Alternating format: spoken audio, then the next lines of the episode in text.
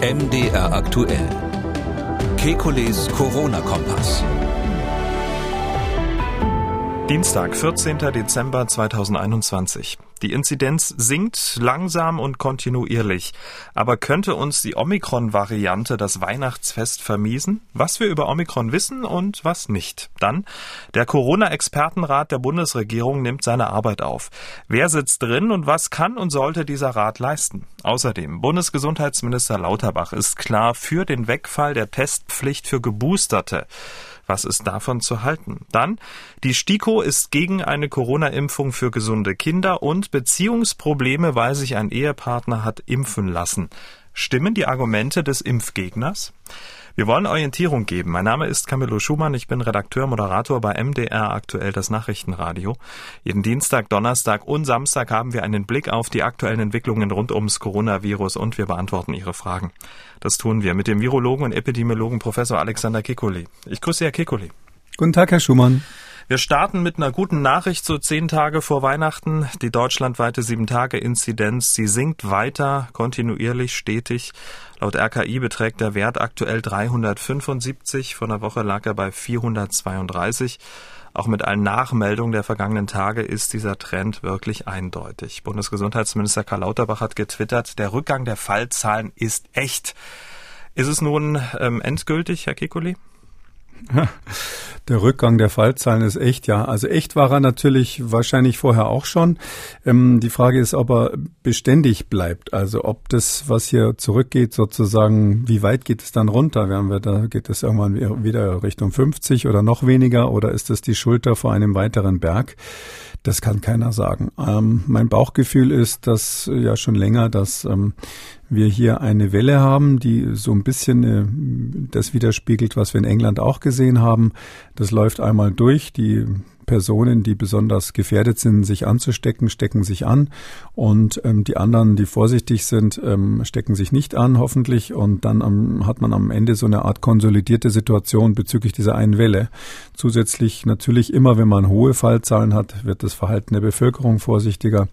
Und deshalb glaube ich, hoffe ich, das war's. Also mein Wunsch, mein Weihnachtswunsch ist noch nicht ganz versauert ähm, bisher. Und ähm, insofern hat Herr Lauterbach recht. Also was mich wundert, ist, dass Twitter da immer so als Medium verwendet wird. Also ähm, wenn Wissenschaftler das machen unter sich, finde ich das in Ordnung. Äh, ich finde, es ist eine Unsitte gewesen des amerikanischen, früheren amerikanischen Präsidenten, dass der quasi alles Wichtige, was er wichtig fand, äh, bei Twitter rausgehaut hat.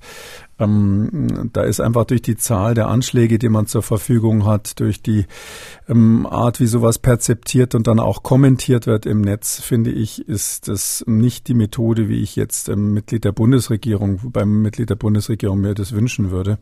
Also daher sage ich jetzt mal, das äh, sollte sowas, wenn wenn es was Wichtiges zu sagen gibt, sollte das der Bundesgesundheitsminister vielleicht doch lieber in der Pressekonferenz machen, wo dann auch äh, Fachjournalisten die Möglichkeit haben, nachzufragen. Hm, aber Twitter lesen ja auch ähm, viele Journalisten und ähm, dementsprechend wird es dann ja auch verbreitet und so landet dann so eine Aussage auch hier im Podcast.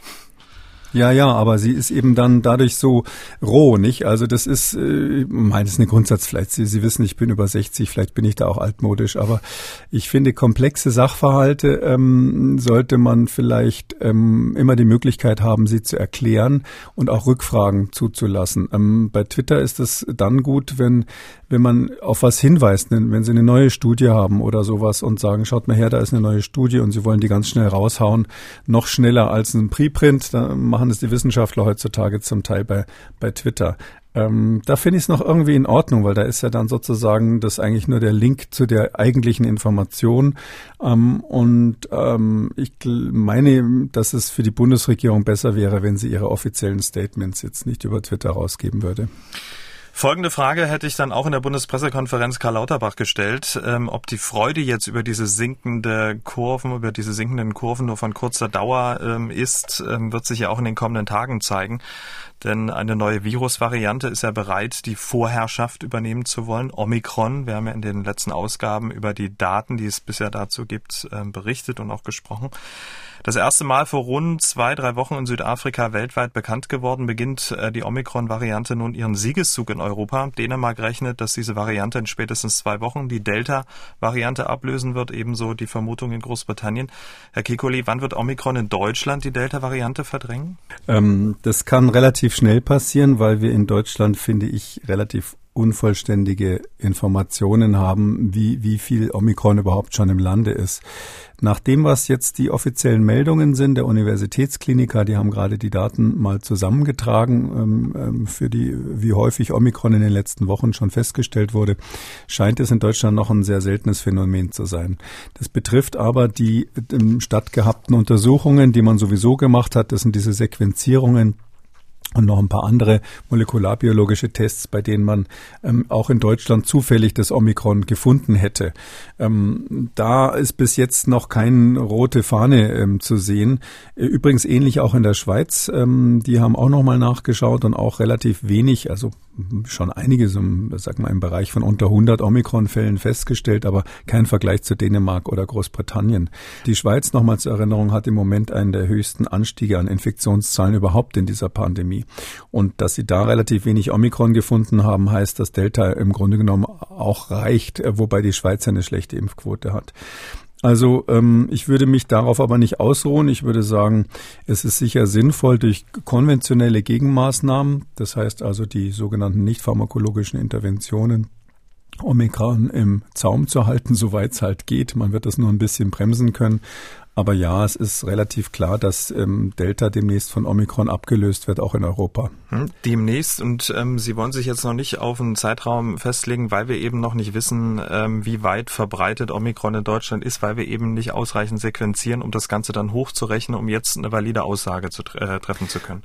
Ja, also die äh, weder die Basiszahl ist klar bei uns in Deutschland, weil wir zu wenig sequenziert haben, ähm, noch ist klar, was unsere Gegenmaßnahmen bringen. Wir haben ja schon, bevor Omikron kam, ähm, relativ viele Gegenmaßnahmen auf den Weg gebracht, verspätet, aber doch einfach angesichts der massiven Delta-Welle, die ja in den Griff gebracht werden musste.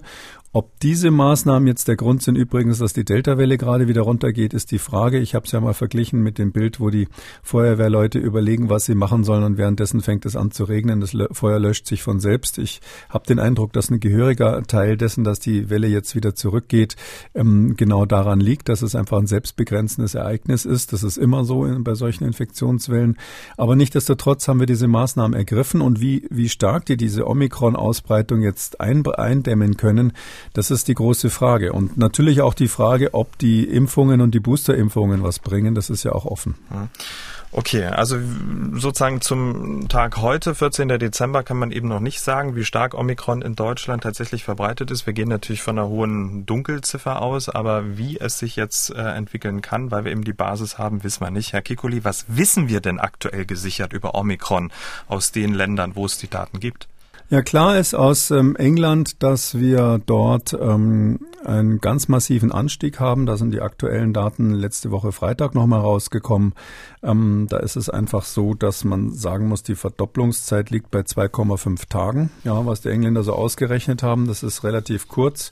Und äh, die sagen also, wenn das jetzt so weitergeht, ganz, ganz konkret, ähm, werden wir in der Situation sein, dass Mitte Dezember, also praktisch jetzt in den nächsten Tagen schon, ähm, Omikron ungefähr auf Augenhöhe sein wird wie mit Delta, also dass in England also dann gleich viele Omikron wie Delta-Infektionen kommen. Das hängt aber auch damit zusammen, dass die dort von einem niedrigen äh, allgemeinen Inzidenzniveau ausgegangen sind. Also die hatten nicht mehr viele Delta-Fälle, wesentlich weniger als wir in Deutschland. Und ähm, dann ist natürlich leicht für einen neuen, neuen Virustyp, sich dann äh, schnell sozusagen auf Augenhöhe durchzusetzen. Ähm, und die haben im Moment ähm, so in der Größenordnung von 1000 Fälle pro Tag und die Projektion sieht so aus, ähm, dass man ähm, äh, bei bis Weihnachten, also 25.12. ungefähr, auf eine Million Fälle pro Tag kommen wird. Also das ist eine Vertausendfachung natürlich und ähm, eine Million Fälle pro Tag, da ist dann wirklich, wirklich die Frage, und das wird es auch für uns in Deutschland dann etwas zeitversetzt sein, die große Frage, ähm, wie schwer verlaufen denn eigentlich Omikron-Infektionen in einer Population, die schon großenteils auf die eine oder andere Weise immun geworden ist. Für Deutschland würde ich sagen, also Omikron ist nicht der Grinch, ja, das heißt also Weihnachten könnte gerade noch gut gehen, aber ähm, zumal wir ja auch alle wissen, dass man sich da ein bisschen schützen muss, wenn man dann die Familie trifft. Ähm, aber kurz danach wird es uns wahrscheinlich so ähnlich wie die Briten das vorhersagen und die Dänen das vorhersagen. Übrigens auch in ähm, Norwegen gibt es ähnliche Prognosen. Ähm, das wird uns wahrscheinlich dann auch ähm, noch in diesem Winter relativ bald treffen. Okay, also das eine wissen wir gesichert. Es geht dann, wenn es da ist, äh, ratzfatz, also sehr, sehr schnell. Was wissen wir aktuell gesichert noch über Omikron? Was wissen wir noch über Omikron? Ähm, mit hoher Wahrscheinlichkeit sind zumindest bei einer vorher halbwegs immunen Population, die also geimpft oder genesen ist, die Erkrankungen weniger schlimm, also weniger schwer. Ähm, das ist noch nicht sicher, aber die Daten, die schon von Anfang an so aussahen, die verhärten sich Schritt für Schritt, dass es äh, wohl so ist, dass die Menschen, die auf die eine oder andere Weise schon immun sind, äh, jedenfalls diese Menschen durch Omikron nicht mehr so schwere Infektionen bekommen. Ähm, was wir nicht wissen, ist natürlich die Frage, wie sieht's aus mit denen, die ähm, keine Immunisierung haben, die also weder genesen sind noch geimpft sind. Und das ist ja dann insbesondere bei den älteren Menschen und bei den Risikogruppen das große Fragezeichen. Und das ist sozusagen die, der Kasus Knacktus. Ja, das ist hier wirklich die entscheidende Frage bei dieser Omikron-Welle. Wird es da zu genauso schweren Infektionen kommen wie bei Delta? Das würde schon ausreichen, um die Sache pelzig zu machen, unangenehm zu machen, weil eine nicht kontrollierbare Omikron-Welle bei den Geimpften und Genesenen wäre ja noch effektiver als die Delta-Welle. Das ist im Grunde genommen das gleiche Problem, was wir bei Delta hatten, diese, wie ich es mal genannt habe, unsichtbare äh, Welle bei den Geimpften, die dann eine Bedrohung für die Ungeimpften ist. Und ähm, das, das gleiche Prinzip hätte man bei Omikron, falls es genauso gefährlich äh, wie, wie Delta ist für die Ungeimpften. Mhm. Und das wissen wir aber bis jetzt nicht. Kann auch sein, dass es bei, selbst bei Ungeimpften möglicherweise etwas harmloser verläuft, aber das ist reine Spekulation. Rein theoretisch könnte man auch argumentieren, vielleicht verläuft es schwieriger oder gefährlicher bei den Ungeimpften. Gibt keine Daten dafür. Okay, und noch zu dem Punkt, was wir wissen, dass die Impfstoffe nicht so optimal gegen Omikron wirken. Ja, also bei den Impfstoffen ist klar, ähm, dass die ähm, auf jeden Fall deutlich schlechter wirken ähm, gegen Omikron als ähm, gegen die Delta-Variante oder gar die Wuhan-Variante. Ähm, wenn man die bisherigen Studien, das sind weltweit sechs oder sieben, die es so gibt. Ähm, zwei davon haben wir ja letzte Woche besprochen. Wenn man die zusammenfasst, ist es so, dass man sagen kann, gegen die Wuhan-Variante, gegen die ursprünglich mal der Impfstoff ja entwickelt wurde, alle Impfstoffe entwickelt wurden, hat sich die Wirksamkeit bezüglich symptomatischer Infektionen, das ist diese klassische Vakzineffizienz, wie wir das nennen, um den Faktor 20 mindestens ver verringert und gegen die Delta-Variante in der Größenordnung von Faktor 10. Äh, zwei britische aktuelle Studien sagen sogar, gegen Delta ist es nochmal der Faktor 20, den sich die Wirksamkeit der Impfstoffe verschlechtert hat. Ähm, also daher kann man sagen, mal so ganz grob, ähm, die Impfstoffe wirken gegen Omikron, tja, sehr schlecht. Früher hätte man gesagt gar nicht, aber da wir ja irgendwie immer das das Einzige ist, was wir haben, würde ich mal sagen, sie wirken sehr schlecht. Äh, das ist dann eine Größenordnung, wo man wirklich das nicht mehr als Schutz in dem Sinn bezeichnen kann, zumal wir ja noch keine Daten haben, die die Schutzwirkung bezüglich der besonderen Risikogruppen nochmal extra ausweist. Wir wissen, dass bei Älteren grundsätzlich die Impfungen ja ähm, nicht so gut wirken und ähm, es ist durchaus möglich, dass man dann, wenn man eine separate Analyse machen würde, ähm, mit der Schutzwirkung der Impfungen bei, sage ich mal, über 70-Jährigen, ähm, dass es dann noch schlechter aussehen würde, schlechter als schlecht, also sehr schlecht aussehen würde. Okay, dann noch ein Punkt zu dem, was wir nicht wissen. Also Sie haben ja gesagt, wir wissen nicht, wie Omikron, äh, was, was, was Omikron mit den Ungeimpften anstellt. Wo sind noch zwei, drei Fragezeichen, wo Sie sagen, das äh, wissen wir wirklich noch nicht? Na, die interessante Frage ist natürlich äh, für uns ganz pragmatisch. Ja, man, man darf ja sich äh, bei sowas nicht verrückt machen lassen, dass, dass die Viren unter sich sich abwechseln, dass da immer neue Varianten kommen ist ja völlig zu erwarten gewesen. Ich sag mal völlig normal und bei anderen Viren beobachten wir das halt nicht so genau. Ähm, das ist hier das normale Vorgehen. Dieses Virus passt sich halt nach und nach an, insbesondere an unsere Immunsituation. Ähm, die entscheidende Frage ist, ob unsere nicht pharmakologischen Interventionen in dieser Weise weiterhin ausreichen. Das ähm, hängt damit mit der Frage zusammen, ob das Virus tatsächlich im engeren Sinn des Wortes stärker ansteckend geworden ist.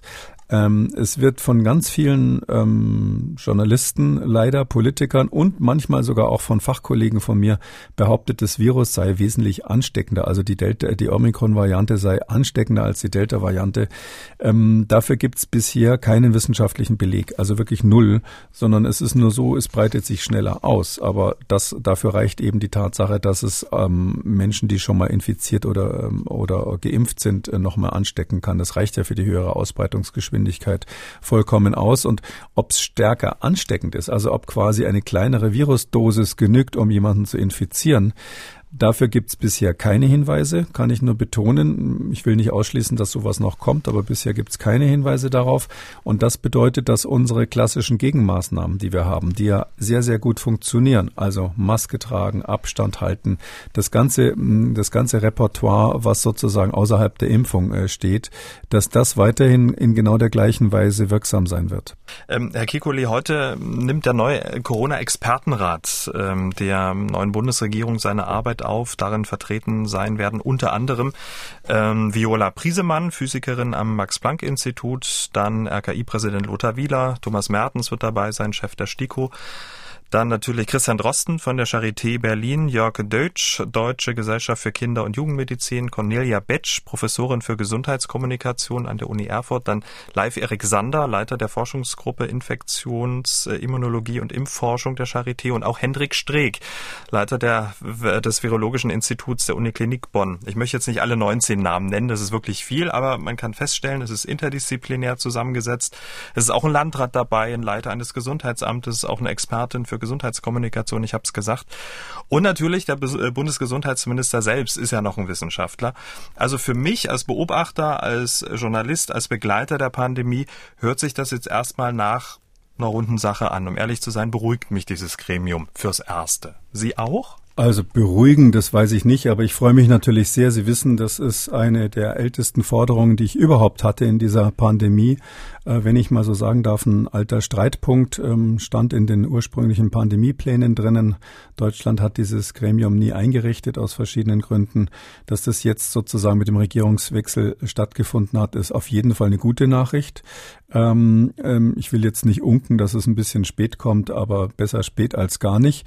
Ähm, zweitens muss ich auch sagen, ähm, ich finde, das ist ja gar nicht so einfach, da die Fachleute aus den verschiedenen Disziplinen, nehmen Sie da zehn, nehmen Sie da fünf, nehmen Sie da hundert, ähm, das ist eine gute, rein von der Positionierung der Fachleute, also von dem, die man ausgesucht hat, ist das wirklich eine gute Zusammensetzung. Ähm, genau wie Sie sagen, da ist eben jemand aus der Kindermedizin dabei, da ist der Leiter der Charité in Berlin dabei, damit man jemanden hat, der mal so äh, auch wirklich erklären kann, wie die Situation im Krankenhaus ist, was geht und was geht nicht, äh, bis hin eben zu der Vorsitzenden des Deutschen Ethikrats. Also daher finde ich, ist es eine sehr kluge und vernünftige Zusammensetzung, ähm, rein von den Positionen her ähm, hätte man das nicht besser machen können, vor allem weil es weder größer sinnvoll gewesen wäre noch kleiner sinnvoll gewesen wäre. Hm.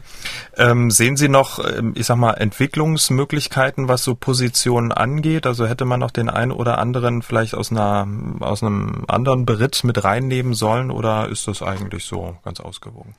Na gut, ich habe jetzt über die fachlichen, über die Slots sozusagen gesprochen. Man hat ja erstens Leute, die man einsetzt ex officio, also der Vorsitzende der Impfkommission, den müssen Sie da reinnehmen oder den Präsidenten des Robert Koch Instituts. Das ginge ja gar nicht, wenn Sie den nicht in, in so einer Kommission haben.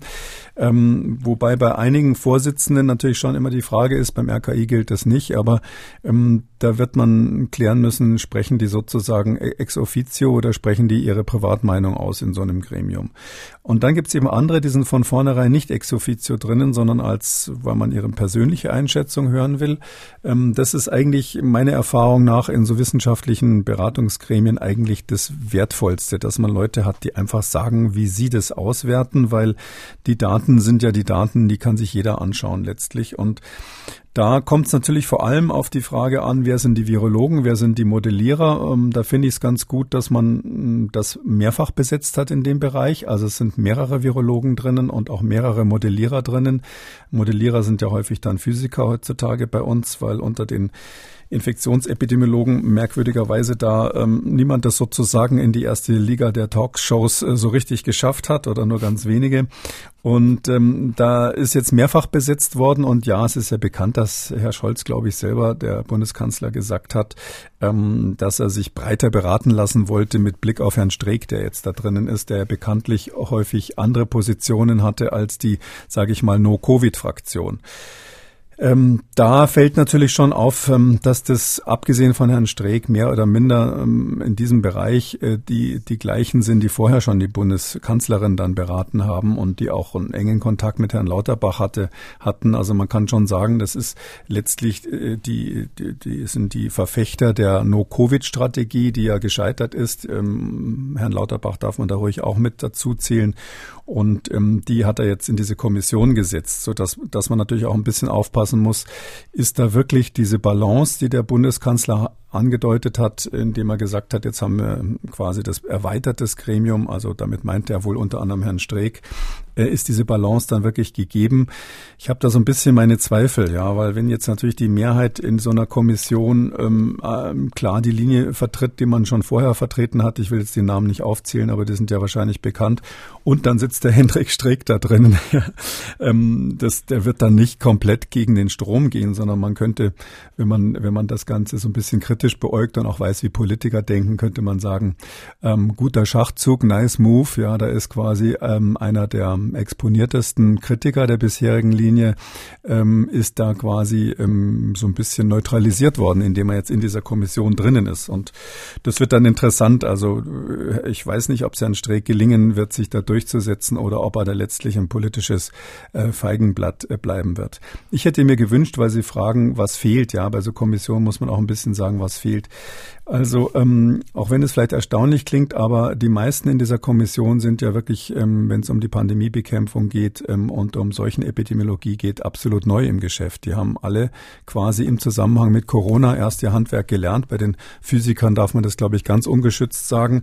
Ähm, äh, und bei den anderen ist es aber auch eben so, so die, so die alte Garde, wenn ich mal so ganz, ganz konkret sagen darf. Der Klaus Stör, ähm, der ja bekannt ist als der für die Weltgesundheitsorganisation ähm, schon ähm, 2003 im Zusammenhang mit dem SARS-Ausbruch hervorragende Arbeit gemacht hat, der 2009 im Zusammenhang mit der Schweinegrippe äh, als, als Leiter da des Influenza-Programms hervorragende Arbeit gemacht hat, der viele Jahre Erfahrung hat bei einer internationalen äh, Impf bei einem Impfstoffhersteller das wäre für mich so ein natürlicher Kandidat gewesen, vielleicht auch sogar andere aus dem englischsprachigen Raum. Diese Kommissionsmitglieder sind ja alle des Englischen mächtig. Darum hätte ich wahrscheinlich von den Top-Leuten aus England noch jemand mit reingenommen.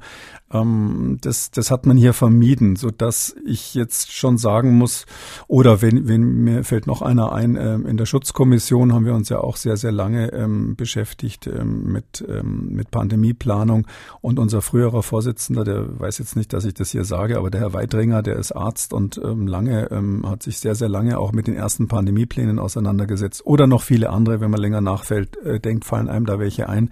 Also diese alten Hasen, ja, die jetzt sozusagen das konkrete Spezialgebiet Pandemieabwehr ähm, seit Jahrzehnten beackert haben. Von denen ist keiner dabei.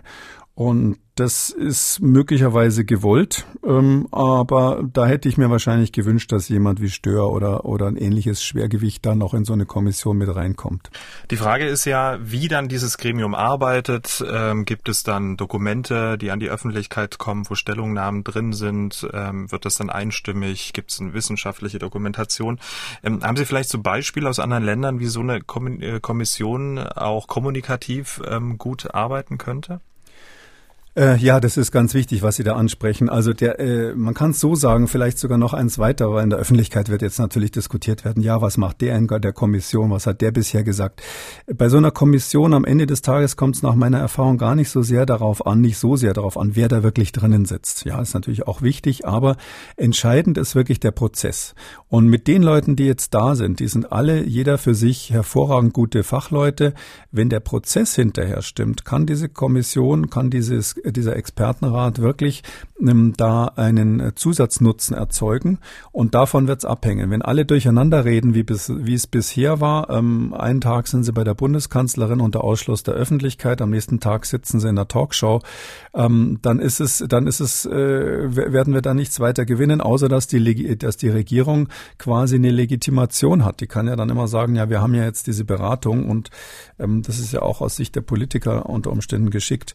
Ja, gibt's Kommissionen, die das gut machen? Da gibt's eigentlich viele, ja. Also äh, die Klassiker sind so wie dieses CHIMP zum Beispiel, das Committee for Medicinal Product, Products on Human Use. Das ist also bei der bei der EMA dieses dieses äh, beim Europäischen Arzneimittelbehörde. Sowas Ähnliches hat die FDA auch, ähm, die sich da um sowas kümmern oder NervTech im Vereinigten Königreich, äh, über die wir öfters gesprochen haben. Das sind die, die für diese neuen und neu aufkommenden Atemwegsinfektionen schon lange zuständig sind, hervorragende Arbeit abliefern. Ich kann mal sagen, die Schutzkommission, die kommt ja hier öfters vor in diesem Podcast, die war natürlich auch eine Kommission, die in dieser Richtung gut gearbeitet hat. Ähm, da gibt's eine ganze Reihe. Was haben die gemeinsam? Die haben gemeinsam, dass sie sich eigentlich immer eine Geschäftsordnung geben. Also und dass sie ähm, einen relativ hohen ethischen Code haben, der da heißt, ähm, über die Dinge, die in der Kommission passieren, die gerade Fragen der Kommission sind, Beratungsthemen sind, wird vorher öffentlich nicht gesprochen. Also das ist eine ganz wichtige Sache.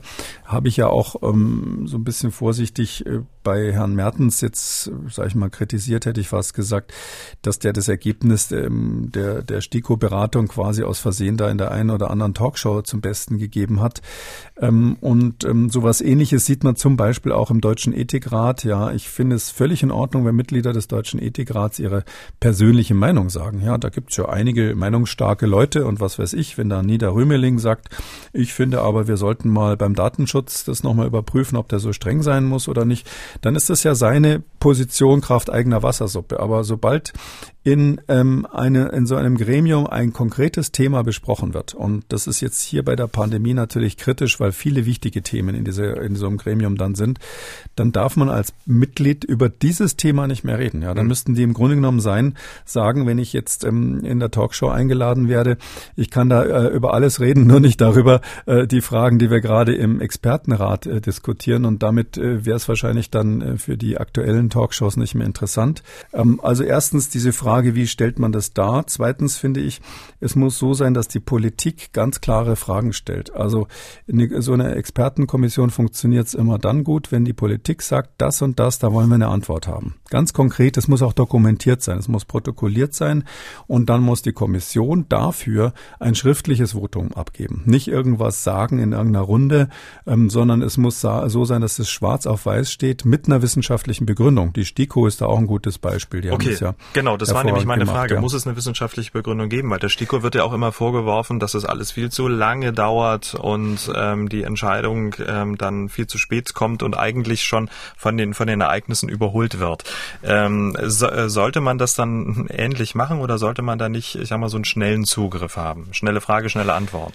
Nee, schnelle Frage, schnelle Antwort, das geht, nicht, geht eben nicht. Das können Sie bei Markus Lanz machen, ja. Aber ähm, in so einem politischen Prozess brauchen Sie die Begründung, sonst, ähm, weil keiner von denen, die da drinnen sitzt, ja, sage ich mal, ähm, das gibt keinen Wissenschaftler auf der Welt, der diese komplexen Sachen selber schnelle Frage, schnelle Antwort beantworten kann, sondern das muss ein transparenter Entscheidungsprozess sein, wo wahrscheinlich dann nehmen wir mal die Beispiele, die bekannt sind. Herr Streeck sei, äh, eine möglicherweise etwas liberalere Position vertritt, wahrscheinlich dann die anderen ähm, Kollegen, die da drinnen sind, eher so eine restriktivere äh, Position, eine vorsichtigere, sagen Sie selber, also diese No-Covid-Position vertreten. Und ähm, dann wird man sich einigen, wird man die Argumente austauschen. Und dieser Prozess, der muss protokolliert sein, der muss dann auch, die Protokolle müssen veröffentlicht werden und das muss dann auch in einem schwarz auf weiß Dokument stehen. Ähm, ich meine, das kann man schon beschleunigen, ohne ähm, dass man ähm, jetzt, ähm, sage ich mal, ähm, den ganzen Prozess zu sehr verlangsamt, weil Sie müssen natürlich so einer Kommission dann auch einen kleinen wissenschaftlichen Apparat zur Seite stellen. Die brauchen dann so ein paar wissenschaftliche Assistenten, die für Sie sozusagen die Recherchearbeit machen und die Dinge zusammentragen. Das haben alle qualifizierten Kommissionen. Und ähm, dann muss es so sein, ähm, dass die das relativ schnell auswerten. Bei der STIKO war ja das Problem, die haben auf Daten gewartet. Die haben ja gesagt, äh, sie sprechen natürlich an das Thema ähm, Kinderimpfung. Da haben die einfach gesagt, ähm, wir haben zu wenig Daten, die belegen würden, dass äh, Kinder schwer Covid bekommen. Ähm, und wir haben zu wenig Daten, die die Sicherheitsprofile dieser Impfstoffe ähm, untermauern.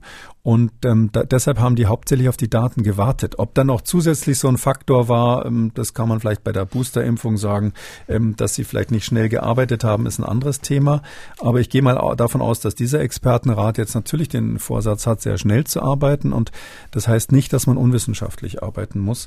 Ich kann Ihnen auch ein Negativbeispiel geben.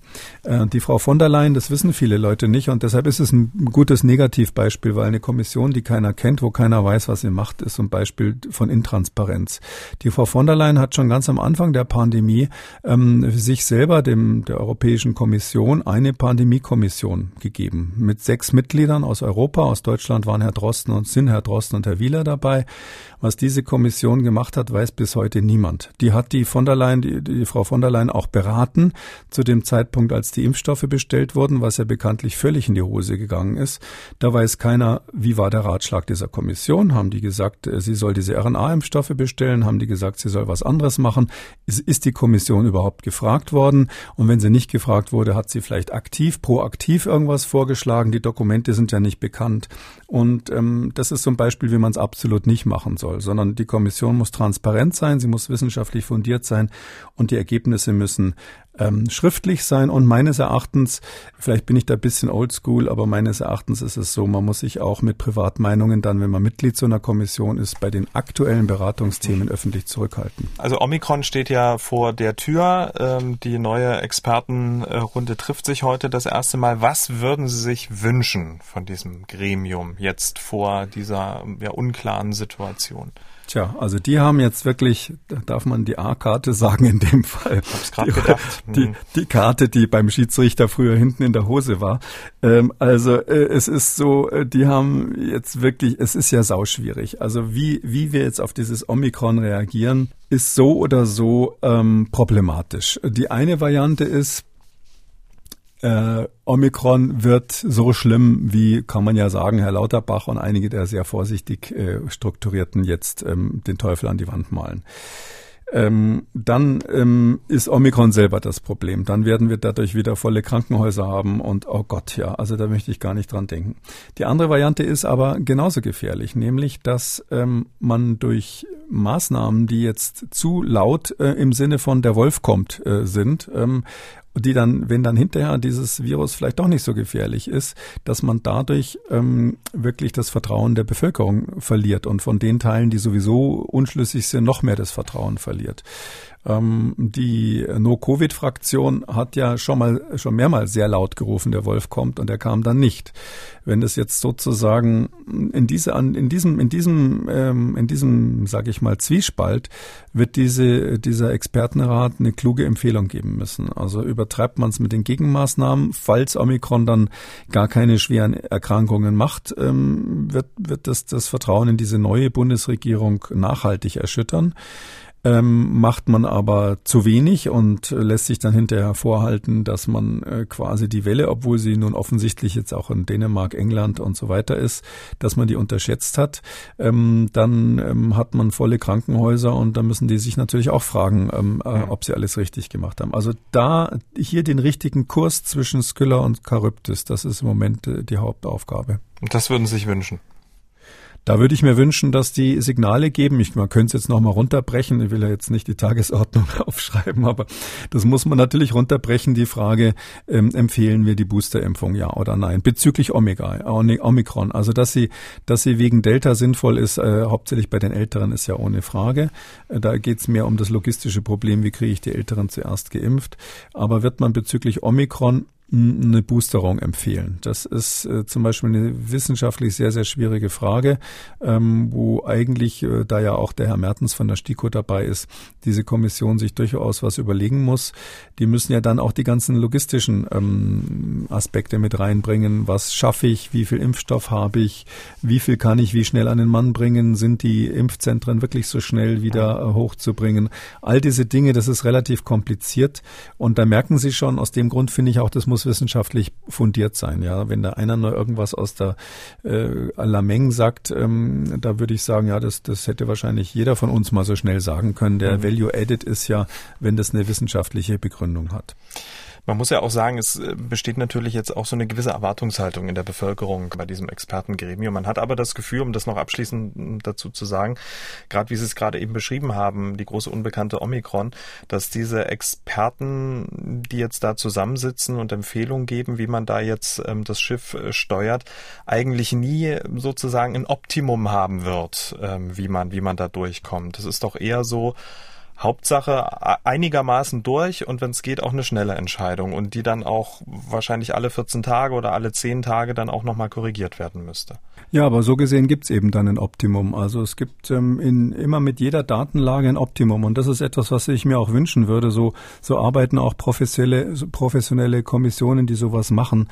Es ist ja so, ähm, immer wenn Sie es mit der Zukunft äh, zu tun haben, also wenn Sie sozusagen zukünftige Situationen berücksichtigen müssen, haben, machen Sie nichts anderes als eine Risikobewertung. Das sind klassische Risikobewertungen. Das macht jeder Lebensversicherer, wenn er sich die Frage stellt, wie viele Jahre werden die Menschen leben, die jetzt geboren wurden oder ähnliches.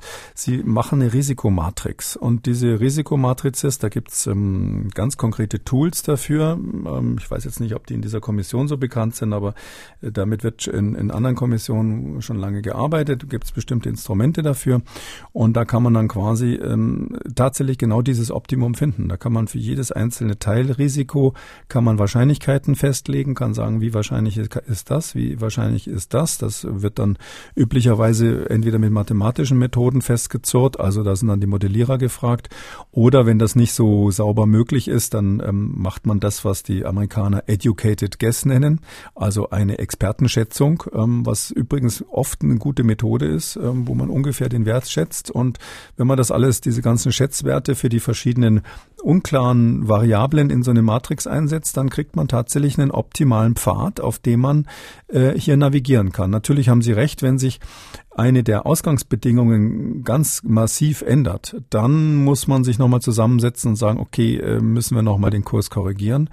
Aber ich muss Ihnen sagen, wenn man das am Anfang dieser Pandemie gemacht hätte, also vor zwei Jahren, und äh, die Matrix, die man damals bestimmt hätte, die hätte ja fast alles, was wir erlebt haben, mit einbezogen. Delta war vorhergesagt, ähm, oder das hieß natürlich noch nicht Delta, aber ein, ein Virus wie Delta war vorhergesagt. Äh, die Tatsache, dass die Impfstoffe ungefähr nach diesem Zeitraum kommen, war vorhergesagt. Dass die Impfstoffe nicht vollständig vor der äh, Infektion schützen würden, war vorhergesagt. Man hätte im Grunde genommen fast am Tag Null, ich würde mal sagen, naja, sagen wir mal im Mai ähm, 2020, hätte man ähm, genau diesen Kurs bestimmen und festlegen können und den hätte man bis heute aufgrund der Ereignisse, die eingetreten sind, kaum ändern müssen. Und ich glaube deshalb so eine Risikomatrix, aus der man den äh, Kurs vorschlägt, die kann relativ robust sein. Außer es kommt natürlich was völlig anderes. Wenn sich jetzt herausstellen würde, dass zum Beispiel Omikron doch deutlich schwerere Verläufe macht als Delta. Rein theoretisch, ja, das halte ich für sehr, sehr unwahrscheinlich. Aber wenn es so wäre, dann wären wahrscheinlich auch die Experten, die da in der Runde sitzen, alle überrascht, sodass das jetzt nicht als mit hoher Wahrscheinlichkeit in diese Risikomatrix eingegangen ist. Da müsste man sich in der Tat nochmal hinsetzen und sagen, wir, wir korrigieren den Kurs neu. Aber ich bin absoluter Gegner dieses Dauerarguments, was man immer so hört. Ja, wir wissen ja nichts, wir können nur auf Sicht fahren. Das stimmt eben nicht. Wenn man so, äh, natürlich weiß der Lebensversicherer nicht, wie, wie lange der einzelne Versicherte leben wird. Woher soll er das bitte wissen?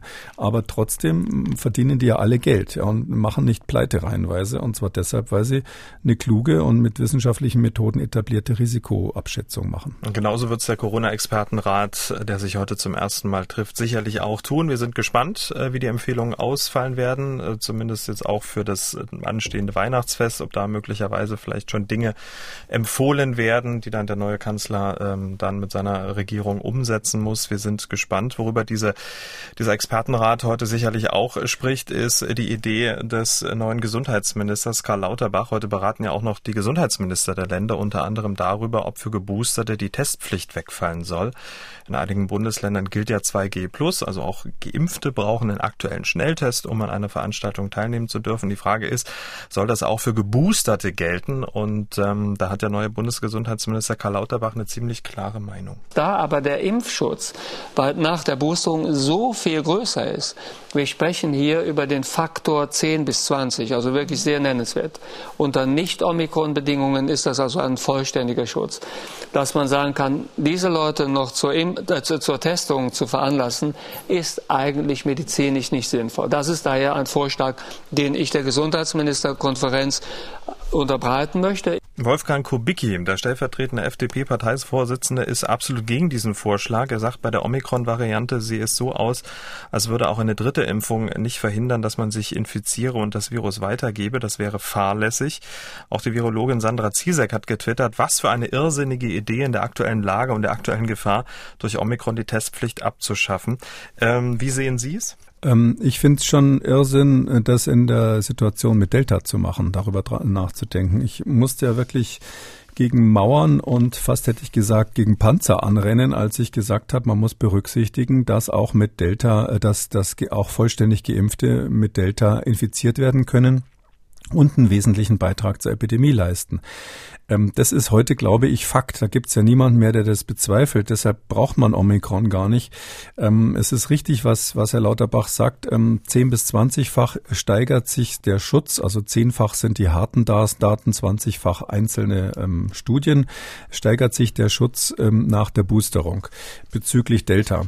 Ähm, dieser Schutz ist aber äh, die sogenannte Vaccine Efficiency, die Effizienz, ähm, die Effektivität, Entschuldigung, der Impfung. Ähm, die bezieht sich definitionsgemäß immer auf ähm, symptomatische Infektionen. Also da müssen Sie irgendwas merken, dass Sie krank geworden sind, damit Sie da in diesen Raster reinfallen.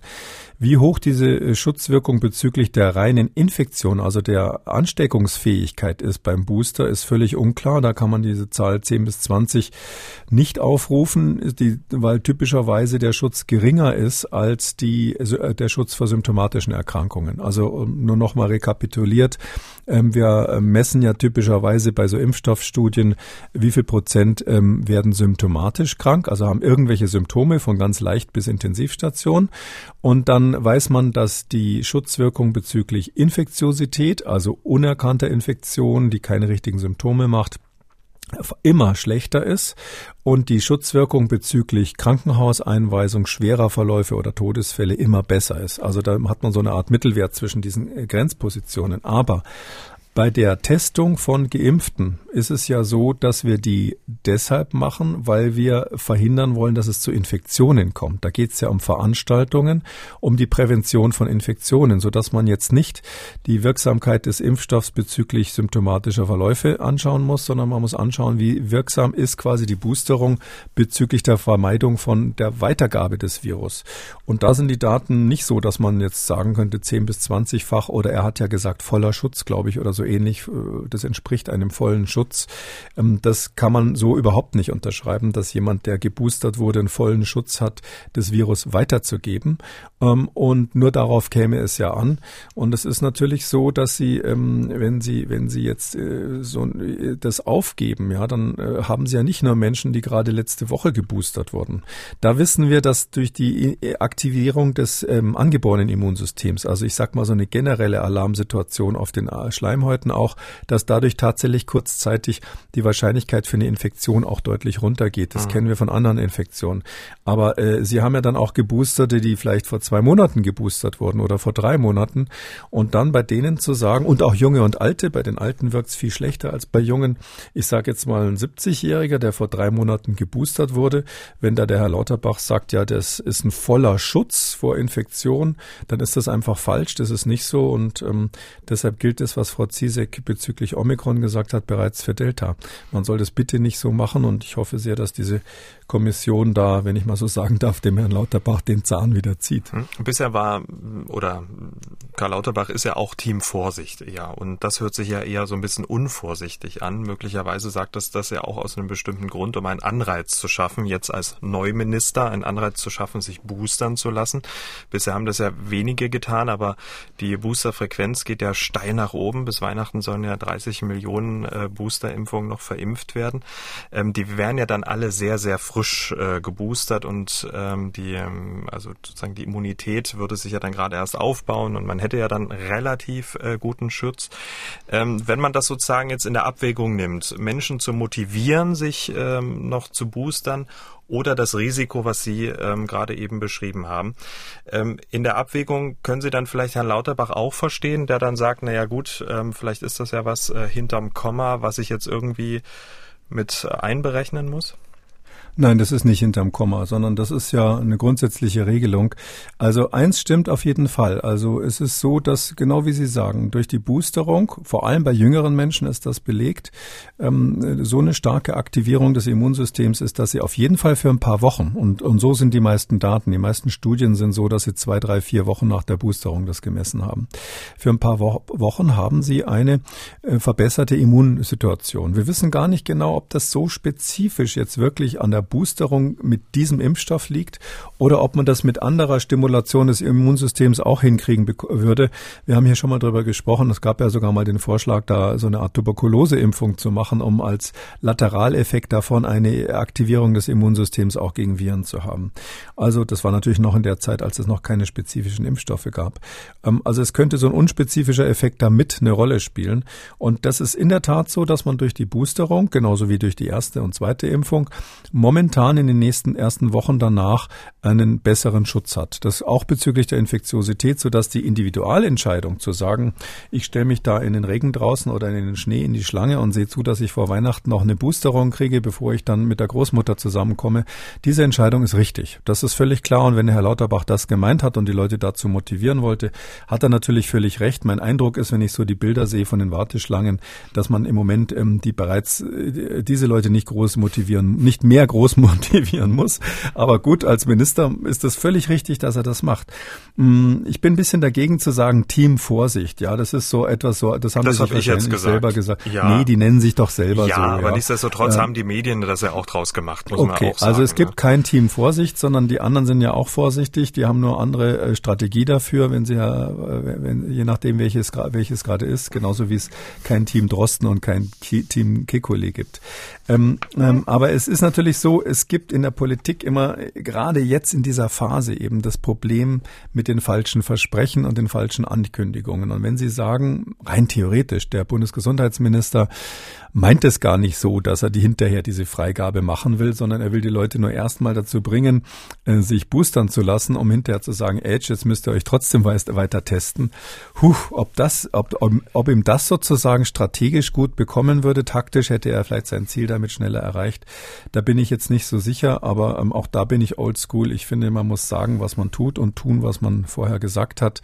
Ähm, das ist in der Politik eigentlich die straighte Methode und wenn das nicht funktioniert, dann funktioniert eben Demokratie nicht mehr. Ähm, aber im demokratischen System quasi ähm, so ein bisschen hinter der vorgehaltenen Hand eine Second Agenda zu haben, einen geheimen, geheimen Plan noch zu haben, das halte ich nicht für vorteilhaft. Gut, sah ja schon so ein bisschen so aus bei der Einführung der Impfpflicht, na, dass das so gerade so nach den Wahlen erst diskutiert wurde. Hm, naja.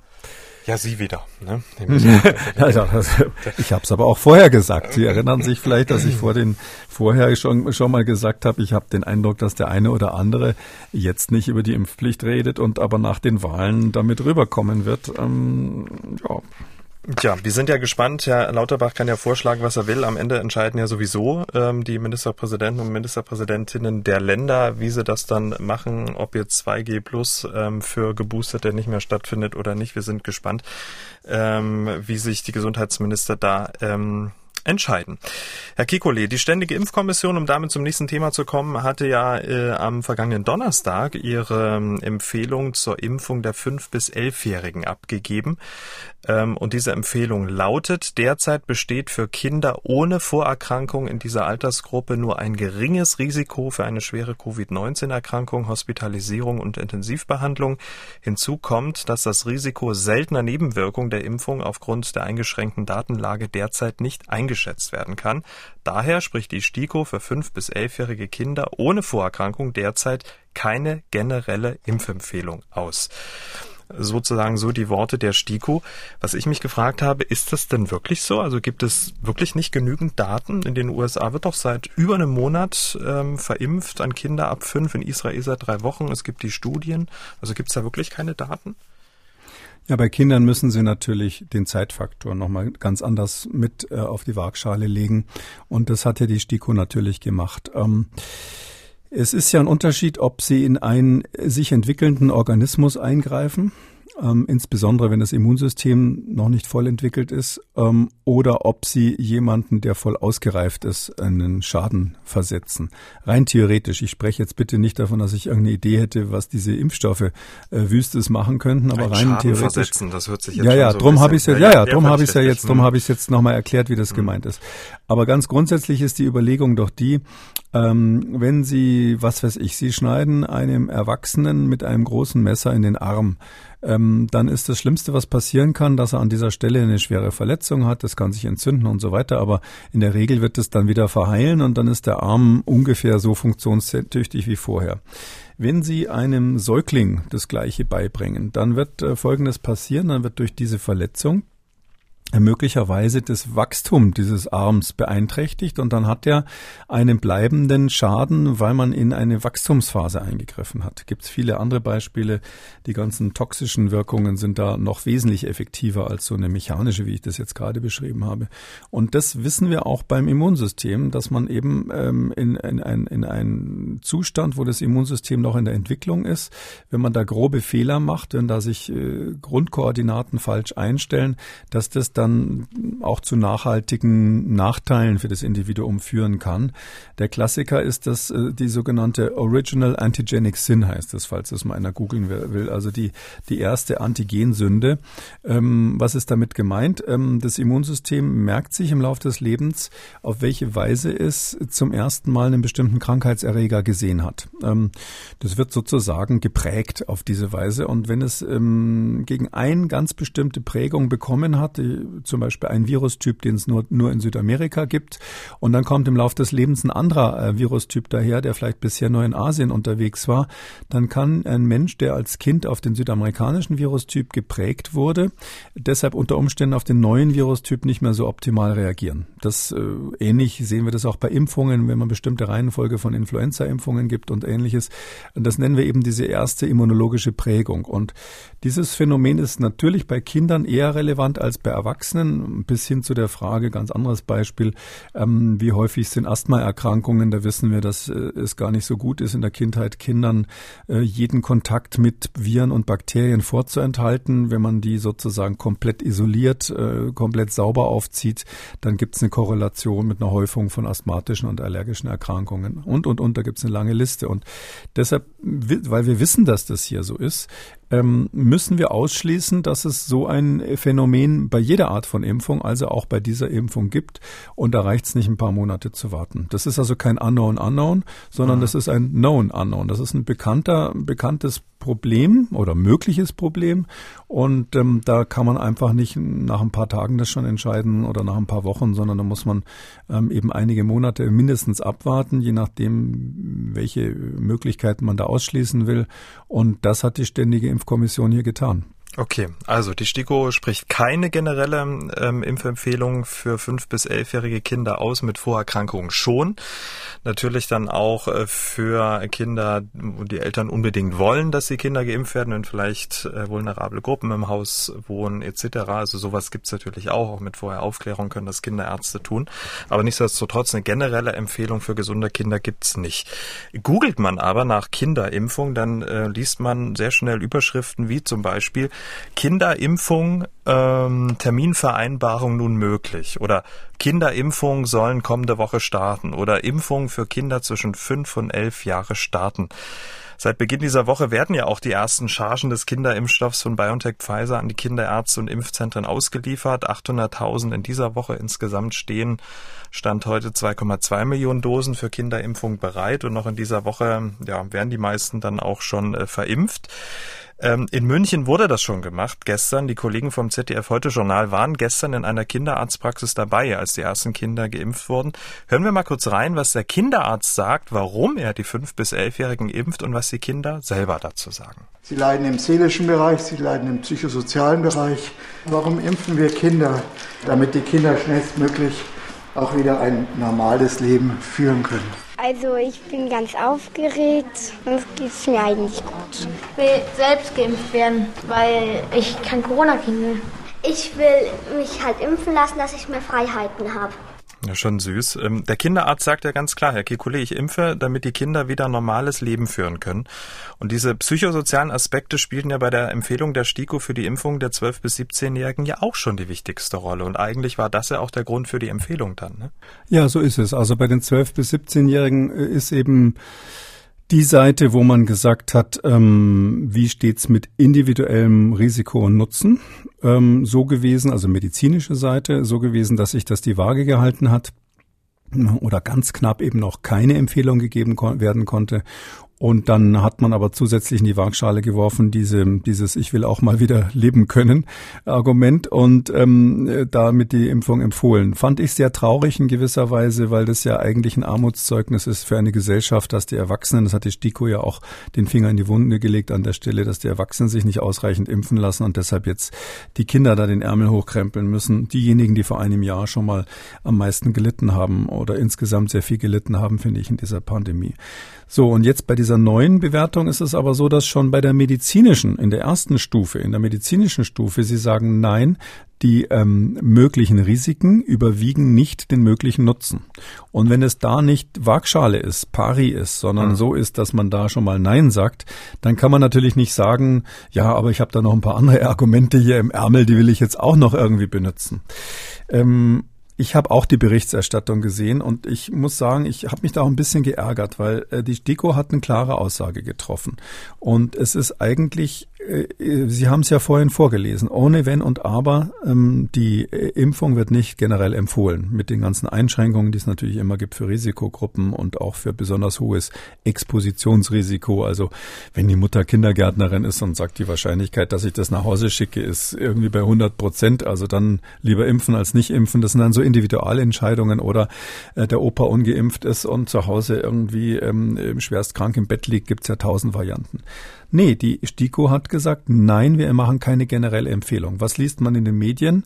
Ja, jetzt endlich geht das Impfen los. Ähm, die STIKO äh, wird ja dann auch zum Teil so zitiert, ähm, äh, mit so einem Nebensatz, dass sie in ihrer, in diesem langen Papier dann auch gesagt hat, ja, ähm, natürlich kann man durch die Zulassung, die erfolgt ist, individuell sich für die Impfung entscheiden. Das wurde dann häufig quasi zur Hauptsache dieses Statements ähm, hochstilisiert. Ähm, ähm, sowas nennen wir äh, formal gesehen, die Juristen nennen sowas ein obiter dictum, also etwas, was so auch noch gesagt wurde, erklärenderweise. Natürlich ist es so, dass ein ähm, von der EMA zugelassener Impfstoff verimpft werden darf. Selbstverständlich, auch ohne Zulassung kann man auf Label alles Mögliche sogar machen. Also dieser Hinweis hat nichts mit der Empfehlung der STIKO zu tun, aber es gab sogar Virologen, die dann diesen Hinweis rausgegriffen haben und gesagt haben, öffentlich, ja, also die STIKO hat ja gesagt, man darf sich jetzt impfen. Ähm, die hätte ja auch die Impfung gar nicht verbieten können, weil das kommt auf die Zulassung an, wo die STIKO nichts mit zu tun hat. Ähm, also hier ist es so, dass zuallererst die Medien, leider eben auch einige Virologen, die Politik ganz massiv und natürlich auch die Hersteller, wer denkt sich das anders, irgendwie quasi völlig ignorieren, was in dieser Empfehlung steht und so tun, als hätte die STIKO gesagt, alle sollen sich impfen lassen. Ähm, aber sie sagen nicht dazu, ähm, wir empfehlen aber jetzt was anderes, sondern sie machen das so ein bisschen, sage ich mal, scheinheilig hätte ich es fast genannt, dass sie sagen, ja, tolle Empfehlung die, der STIKO, die hat ja gesagt, man darf sich impfen lassen, also machen wir das ab morgen. Hm. Aber es ist natürlich aus Sicht ähm, der Eltern und der Kinder natürlich auch nachvollziehbar, dass man da diesen, diesen psychosozialen Aspekt mit in die Waagschale wirft und sagt, so, ich will jetzt, ich habe ich hab wirklich so die Schnauze voll, ich möchte jetzt endlich wieder ein normales Leben führen. Und ähm, der, der, der kleine Junge, der da zu hören war, der hat das ja sozusagen so dieses, dieses Narrativ mhm. ja auch schon mit übernommen. Also der will das ja auch. Ne? Der hört das von den ja, Eltern, der will genau. seine Freunde wiedersehen. Hm. Das kann man ja irgendwie nachvollziehen. Gab es sowas? Ja, gab sowas mhm. in der Geschichte schon mal, dass man, dass man das äh, auch so mit nee. psychosozialen Aspekten begründet hat? Also formal bei uns äh, natürlich nicht. Das ist völlig neu. Das ist auch ähm, neues Terrain für die Ständige Impfkommission. Ich habe ja schon mal angedeutet, dass ich das eleganter fand, wie die Briten das gemacht haben. Die haben ganz klar gesagt, nein, wir empfehlen es nicht. Also die entsprechende Kommission und ähm, hat aber gesagt, falls die Politik es aus anderen Gründen empfiehlt, ähm, würden wir das eventuell verstehen. Ähm, aber hier, ähm, das gab es natürlich noch nicht. Natürlich ist es so, Impfungen waren schon immer auch aufgrund von politischen, juristischen Restriktionen nötig. Also wenn ich mir überlege, äh, ich bin gegen alles Mögliche geimpft, äh, gegen das ich mich vielleicht selber hätte nicht impfen lassen, zum Beispiel Gelbfieber kann ich mich erinnern, musste ich vor vielen Jahren machen. Das ist also eine echt unangenehme Sache für mich gewesen damals. Da war ich also dann echt ähm, ziemlich lange malat hinterher. Musste ich machen, weil das einfach die Einreisebestimmung für bestimmte afrikanische Staaten war, wo wir eine Studie gemacht hatten und da musste ich geimpft sein, sonst wäre ich nicht reingekommen. Da habe ich mir nicht überlegt, ja, brauche ich das? Ähm, habe ich Angst vor Gelbfieber? Äh, kann ich das überhaupt bekommen, je nachdem, welche Aktivitäten ich in dem Land vorhabe? Also individuelle Risikoabwägung, wie Sie es gerade für Covid erklärt haben. Nö, ich musste das machen, weil das war Gesetz. Ohne den gelben Lappen kam man da nicht rein. Das heißt, es gibt schon lange, dass, dass Impfungen auch sozusagen aus pragmatischen, rechtlichen Gründen letztlich gemacht werden. Und wenn die Kinder selber das schon sagen, ja, ich will aber jetzt hier wieder Freiheiten haben, dann ist das fast schon traurig. Der andere Junge hat ja gesagt, oder war es ein Junge oder ein Mädchen, ich will kein Corona kriegen. Mhm. Ähm, da, das kommt natürlich bei Kindern drauf an, ähm, ja, was ist denn Corona? Die haben natürlich dann Angst. Denen ist gesagt worden, die Oma ist, ist an Corona gestorben von dem und dem, ja. Und dann sagen die natürlich, ich will kein Corona kriegen. Aber die STIKO sagt ja ganz klar, Corona verläuft bei Kindern harmlos. Das heißt, da ist es uns nicht äh, gelungen, den Kindern, die Kinder da ein bisschen rauszuhalten aus dieser Diskussion, sondern im Gegenteil, die werden dann, ähm, denen macht man Angst und dann werden sie vor der Kamera interviewt und sagen, ich will kein Corona kriegen. Als Virologe würde ich sagen, Klar, würde ich dir auch nicht raten, will, will ich auch nicht, dass du kriegst. Das ist ja selbstverständlich. Die Frage ist nur erstens, wie gut schützt dich eigentlich dieser Impfstoff vor Corona? Wir reden jetzt mal von Delta. Da ist ja bekannt, dass die Schutzwirkung gar nicht so gut ist. Wenn der Infektionsdruck sehr hoch ist, wird das nicht ausreichen. Äh, wenn zugleich die Politik die Kinder zusammentreibt in der Schule und zum Teil ja bis vor kurzem ohne Schutzmaßnahmen da quasi äh, für, für Infektionsfestivals sorgt. Und zweitens ist es natürlich so, äh, wir haben ja Omikron auf dem Schirm. Und ähm, da muss man schon davon sa sagen, egal ob Omikron jetzt vor nach Weihnachten oder wie ich hoffe nach Weihnachten kommt ähm, oder erst im Januar, ähm, bis diese ganzen Impfungen bei den Kindern dann durch sind, ist Omikron da. Ja, und da wirkt die Impfung also früher hätte man gesagt nicht. Jetzt würde ich sagen, so ein bisschen euphemistisch, um niemanden da die, den, den Glauben zu nehmen, nur so ein ganz bisschen wirkt die hm. Impfung. Und ob man mit so einer Impfung, die so ganz bisschen wirkt, jetzt dem Kind sagen kann, du musst es jetzt machen, damit du kein Corona kriegst. Offensichtlich hat man das dem Kind gesagt. Puh, also ich, ich sehe das problematisch. Ich sehe da insgesamt die Gesellschaft in so eine schwierige Diskussion laufen. Was sagen dann diese ganzen Eltern, die ihre Kinder geimpft haben, wenn die dann doch Omikron kriegen? Ja, und sagen sie, jetzt haben wir die geimpft, jetzt haben die da, haben wir die Omikron-Welle. Ähm, und und wie, wie erklärt die Politik das dann? Also das, das könnte in eine Sackgasse laufen, kann auch sein, dass es gut geht. Das ist jetzt schwer zu sagen von heute aus. Aber die Daten aus äh, Südafrika, weil Sie es ja auch äh, gerade ansprechen, Omikron, äh, haben wir ja letzte Woche einen, sozusagen einen, einen, einen kurzen Ausschnitt von einem Krankenhaus. Da war es ja so, dass die, ähm, dass sich die Hospitalisierung bei den äh, Kindern mit Omikron verfünftacht haben äh, in dieser Welle jetzt. Nur in diesem einen Krankenhaus. In der dritten Welle waren es 20, jetzt waren es 100 sowas geht ja an Eltern auch nicht spurlos vorbei, wenn die sowas sehen. Dann wäre das sicherlich noch zum derzeitigen Zeitpunkt noch ein Argument zu sagen, naja gut, dann impfe ich den Kleinen noch. Ich glaube eben, dass viele Eltern so denken, genau deshalb, ähm, dass äh, wir die Welle bei den Kindern haben in Südafrika erinnert ein bisschen an die Kinderwelle bei dem bei der Alpha-Variante im Vereinigten Königreich. Ähm, das ist äh, einfach eine Population, die eben sich stark vermischt, die keine Schutzmaßnahmen hat und wo dieses Virus quasi im Sinne eines Founder-Effekts, wie wir das dann nennen, einfach durchlaufen kann. Ähm, das heißt ja nicht, dass es die schwereren Verläufe bei denen sind. Also wir haben keinen Hinweis darauf, zumindest keinen, der jetzt wissenschaftlich belegt ist, dass Omikron in irgendeiner Altersgruppe besonders schwere Verläufe machen würden. Also eher, eher das Gegenteil. Ähm, es ist, deutet sich eher an, dass die Verläufe leichter sein könnten, muss man vorsichtig sagen. Aber ähm, das bei heißt also bei den Geimpften und Genesenen, ne? Nein, nein, insgesamt. insgesamt also insgesamt okay. ist es, mhm. es ist insgesamt so, das ist nicht genau unterschieden. Also es ist in der Omikron-Welle ja nicht so, dass da genau auseinandergedröselt wird. Soweit sind wir noch nicht, gerade bei den Daten aus Südafrika, dass man wüsste, wer ist da jetzt geimpft und wer nicht, sondern man sieht einfach, wer im Krankenhaus liegt. Klar sind viele geimpfte Genesene dabei. Und das, was man da beobachtet, ist eben einfach, dass die, die im, jetzt im Krankenhaus liegen, im Vergleich zu den letzten Wellen weniger schwer krank sind. Also das einfach, äh, das ist die einfache, ganz nüchterne Beobachtung. Das kann aber viele Gründe haben. Und natürlich ist die, steht die Vermutung im Raum, dass in einem Land wie Südafrika, wo einfach ein großer Teil der Bevölkerung ähm, dieses Virus schon hatte, dass das Menschen sind, die großenteils Omikron kriegen, aber vorher nicht ähm, schon, äh, vorher schon mal Kontakt mit dem Virus tatsächlich hatten. Und wissen wir nicht. Also aber wahrscheinlich sind da viele Genesene oder auch Geimpfte ein paar mit dabei. Aber ich will nur sagen, ähm, wir wissen ja überhaupt nicht, ob dieser Impfstoff epidemiologisch gesehen einen Effekt gegen Omikron hat. Er hat mit hoher Wahrscheinlichkeit einen Effekt, das würde ich schon einfach mal glauben, für die, die noch gar nicht geimpft sind. Für die wird es auch so sein, ob sie, ob sie, wenn sie dann Omikron kriegen, dass das ein Unterschied ist, ob sie geimpft sind oder nicht. Also das, das wäre sehr unwahrscheinlich, dass da kein Effekt ist. Also auch die Ungeimpften haben was davor, von sich impfen zu lassen, jetzt noch mit den alten Impfstoffen für den Fall, dass sie Omikron bekommen sollten. Aber ob das sozusagen epidemiologisch was bringt und insbesondere bei Kindern was bringt, ist völlig unklar. Und ähm, deshalb ist das Argument, ähm, die Kinder müssen sich impfen lassen, um ähm, quasi die staatlichen Restriktionen ähm, zu vermeiden.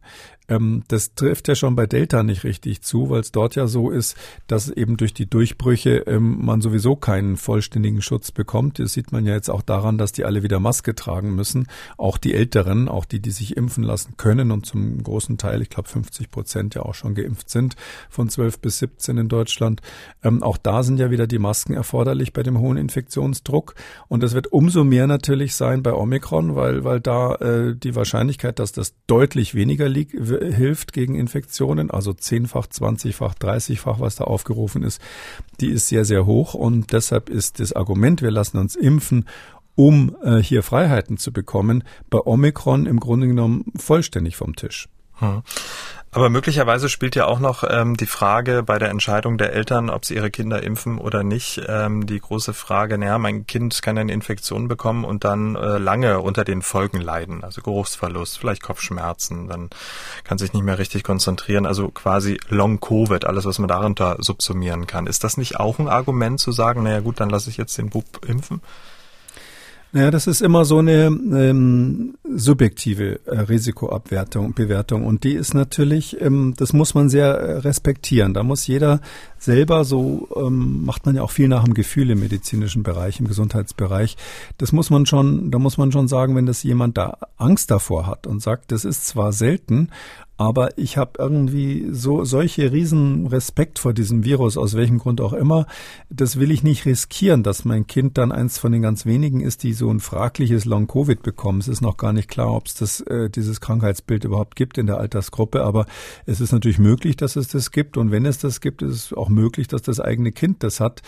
Mm, das ist sozusagen, dann sagt man, nee, ich gehe da lieber, wenn ich da so eine Möglichkeit habe, das Risiko ein bisschen zu reduzieren und ich glaube, dass diese Impfstoffe sicher sind, sind, dann soll das jeder machen. Also das ist, finde ich, äh, als individuelle Entscheidung ist das etwas, was man völlig ähm, im Einzelfall verstehen kann. Ähm, ich würde auch sagen, es gibt ja eben die Situation, dass man jemanden in der Familie hat, wo man weiß, äh, ein behindertes Kind in der Familie oder ein behindertes Familienmitglied, ähm, der vielleicht, wo man weiß, dass die Impfung nicht richtig angesprochen hat aus irgendwelchen Gründen. Vielleicht hat man sofort danach die Antikörper bestimmt und die waren sehr schlecht oder ähnliches oder der hat auch noch ein immunologisches Problem. Und dass man dann sagt, nee, ich will da einfach jede Möglichkeit ergreifen, um noch ein kleines Stück extra Sicherheit zu haben. Und wenn es nur ein bisschen ist, mache ich es trotzdem. Das ist eine individuelle Entscheidung, die kann ich 100 Prozent nachvollziehen und da finde ich auch, gibt es im Einzelfall echt gute Gründe, dass man das unterschreiben kann. Nur, es ist ein Riesenunterschied, ob sie das generell für die ganze Bevölkerung empfehlen und dann sagen, ihr sollt es machen. Und wir wissen ja heute, dass hinter diesen Empfehlungen, die so bisher bei der STIKO immer so ein bisschen ähm, unschuldig daherkamen, hinter denen steht ja in Kürze dann auch immer äh, dann gleich der Gesetzgeber, der sagt, ja, aber die, die jetzt der STIKO-Empfehlung nicht gefolgt sind, die haben folgende Nachteile, eins, zwei, drei. Und deshalb ist es so, dass die STIKO natürlich auch weiß, dass das keine völlig unschuldige Empfehlung mehr ist wie früher, die rein medizinisch ist, sondern dass die, die dann der Empfehlung nicht folgen, ähm, Probleme bekommen können, sage ich mal, auch in ihren ganz persönlichen Freiheiten. Und da finde ich, muss man die Latte viel höher hängen, ob man eine Empfehlung ausspricht oder nicht. Und ähm, wenn man die so hoch hängt, wie ich es gerade angedeutet habe, dann kann man eben, das verstehe ich, dass die STIKO das so gemacht hat, nicht sagen, wir sprechen eine generelle Impfempfehlung für die fünf bis elfjährigen aus. Also alles, was wir hier besprochen haben, alle Studien, alle Preprints, alle wissenschaftlichen Statements ähm, können Sie sich gern auch mal selbst in Ruhe durchlesen, denn alle Dokumente werden in der Schriftversion dieses Podcasts für Sie verlinkt unter Audio und Radio auf mdr.de und dort einfach Kekules Corona-Kompass auswählen. Damit zu den Fragen unserer Hörerinnen und Hörer. Wir haben eine Mail von einer Dame bekommen, die sich hat impfen lassen. Und jetzt hat sie ein massives Problem. Welches? Das hat sie uns folgendermaßen geschildert. Sie möchte auch aus gegebenem Anlass anonym bleiben. Sie schreibt, mein Mann ist ein absoluter Impfgegner und so habe ich äh, auch äh, mich lange nicht impfen lassen. Nun habe ich mich nach langem Hin und Her doch dazu durchgerungen und wenn ich sage, bei uns hängt der Haussegen schief, dann ist das stark untertrieben. Für ihn bin ich jetzt ein Spike-Protein-Spreader. Er kann sich bei mir anstecken und ich bin dem Tode geweiht, da ich mein Immunsystem kaputt gemacht habe. Nun aber zu meiner Frage. Wie lange ist das Spike-Protein höchstens in meinem Körper? Ich bin mit BioNTech einmal geimpft. Äh, kann man dies nachweisen und ist im Extremfall tatsächlich eine Übertragung durch Körperflüssigkeiten möglich? Ich hoffe, dass Ihnen meine Fragen nicht zu so abstrus vorkommen und ähm, sehe Ihre Antwort mit Erwartung entgegen. Schön wäre es, wenn Sie noch Quellenangaben dazu hätten, damit ich meinem Mann gegenüber etwas belegen kann. Herzlichen Dank. Uiuiuiui. Da hängt der Haussegen schief. Das tut mir leid. Oh, ja. Mir auch, ja. Also die ähm, Quelle muss ich sagen, äh, müsste ich jetzt nochmal raussuchen, ob, ob ich da jetzt eine ganz konkrete wissenschaftliche Studie finde. Die Zulassungsstudien von den RNA-Impfstoffen waren das aber letztlich, die sind alle auf der Webseite von der EMA. Dort unter hunderten Seiten von Papier vergraben, muss man unter Phase 2 Studie nachschauen. Da ist das alles untersucht worden. Und natürlich gibt es auch wissenschaftlich unabhängige Studien, die jetzt ähm, äh, zu dem gleichen Ergebnis gekommen sind. Also diese RNA-Vakzine ähm, genauso wie andere RNA-Therapeutika, sowas gab es ja schon früher für, zur Krebstherapie. Die bleiben jetzt mal so, wenn Sie so ein normales Messverfahren verwenden, ein paar Tage nachweisbar, äh, vielleicht eine Woche. Wenn man sehr, sehr gründlich mit hochsensiblen Methoden wirklich äh, bei Versuchstieren dann insbesondere wirklich jedes einzelne Organ rausnimmt, in kleine Scheibchen schneidet, in den äh, Mörser steckt und am Schluss nachweist, ob irgendwie noch ein Rest drinnen ist, dann kommen sie vielleicht auf ein, zwei Monate. Das ist so die Größenordnung, wo man aber dann wirklich in, in homöopathischen Dosen noch mit so einem ähm, Spike-Protein rechnen muss. Danach ist es weg. Also ähm, nach zwei Monaten ist es weg. Also ähm, in den zwei Monaten äh, kann der Ehemann seine Frau ja vielleicht mit der linken Hand anfassen. So ist es bei den traditionellen Muslimen vorgeschrieben. Ähm, und ähm, da, daher äh, ist dann ähm, möglicherweise der Schutz vorhanden. Entschuldigung, wenn ich das nicht ganz ernst nehme, diese Angst hier. Also jemand, der geimpft ist, das kann man nur so klar sagen, ist überhaupt kein äh, S-Protein-Spreader oder Spike-Protein-Spreader. Ähm, dass das irgendwie in den Körperflüssigkeiten ausgeschieden und weitergegeben würde, ist völlig absurd. Das ist also nicht der Fall. Haben wir hier nicht, ist auch untersucht worden natürlich, weil man das grundsätzlich natürlich bei jeder Impfung prüfen muss, ob der Impflink möglicherweise andere ansteckt und dann sozusagen so eine Art äh, Mitimpfung macht. Gibt Impfungen, also aktive Virusimpfungen, wo das Virus noch aktiv ist, wo sowas stattfindet, aber hier absolut ausgeschlossen. Ähm, Tja, also was soll ich sagen? Das Tragische, was dahinter steckt, ist ja letztlich die, die, die, die emotionale Spaltung und das beobachten wir überall in der Gesellschaft. Ich glaube, das gibt's hier in so starken Fällen wie dem, der da beschrieben wurde. Da könnte man ja sogar sagen, wenn der Mann glaubt, dass seine Frau jetzt bald stirbt, müsste er eigentlich besonders nett zu ihr sein. Ähm, könnte man ja mal das Argument umdrehen. Ähm, und es gibt natürlich viele Fälle, die sind jetzt weniger krass, wenn ich es mal so sagen darf. Ähm, ich bin wirklich der Meinung, wir müssen uns da gegenseitig die Hand geben. Ja, also man muss äh, Verständnis für die haben, die sagen, ich lasse mich jetzt impfen, auch wenn es vielleicht gar nicht empfohlen ist. Äh, wenn jemand sagt, der Impfstoff ist gar nicht zugelassen, ich mache das jetzt trotzdem, weil ich glaube, das ist das Richtige, weil ich solche Angst vor dem Virus habe. Manche trauen sich gar nicht mehr aus dem Haus. Ich hatte während der Pandemiephase einen guten Freund, der wollte mit mir allen Ernstes nicht mehr draußen in Berlin vor der Tür ins Café gehen im Freien, weil er Angst vor diesem Virus hatte. Äh, und umgekehrt gibt es dann Leute, die sind völlig unbedarft, ähm, weil sie halt irgendwie glauben, mein Immunsystem wird es schon richten, was natürlich auch nicht immer richtig ist. Ähm, ich glaube, da muss man gegenseitig äh, tolerant sein. Ja, das die die Toleranz, die ich nicht habe ähm, unter Virologen, weil da müssen wir es ja aushakeln. Das ist wie Schachspielen. Einer einer muss gewinnen. Aber ähm, die Toleranz muss man haben bei den Laien, wenn ich mal so sagen darf, die für ihr privates Leben Entscheidungen treffen. Und ähm, da kann ich nur wirklich an alle an alle appellieren, äh, die den anderen auch leben zu lassen, egal welche Meinung er hat. Damit sind wir am Ende von Ausgabe 256. Vielen Dank, Herr Kekuli. Wir hören uns dann am Donnerstag wieder. Bis dahin. Bis dann, Herr Schumann. Sie haben auch eine Frage, wollen was wissen? Dann schreiben Sie uns an mdraktuell-podcast.mdr.de oder rufen Sie uns an, kostenlos 0800 322 00. Kekules Corona-Kompass als ausführlicher Podcast unter Audio und Radio auf mdr.de, in der ARD-Audiothek bei YouTube und überall, wo es Podcasts gibt.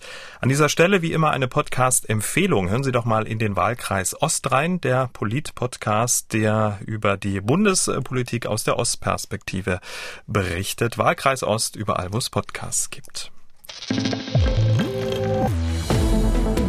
MDR aktuell. Kekules Corona-Kompass.